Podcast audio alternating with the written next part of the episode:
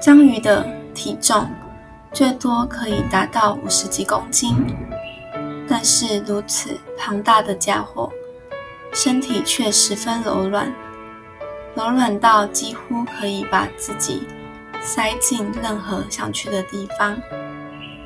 章鱼没有脊椎，这让它可以通过一个很小的洞，而它们最喜欢做的事情。就是将自己的身体塞进海螺壳里躲起来，等到鱼虾走近，就咬断它们的头部，饱餐一顿。对于海洋中的其他生物来说，它能够被称为是最可怕的动物之一，但是人类却有办法制服它。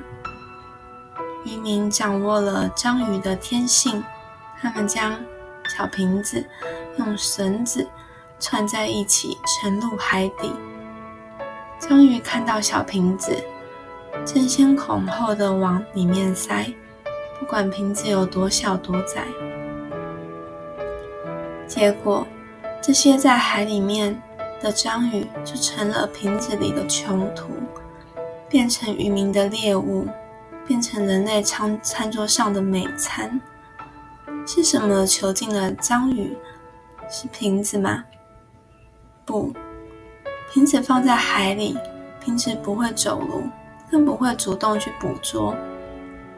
囚禁了章鱼的是他们的自己，他们往最狭窄的路越走越远，不管那一条是多么黑暗的路。即使那条路是死胡同。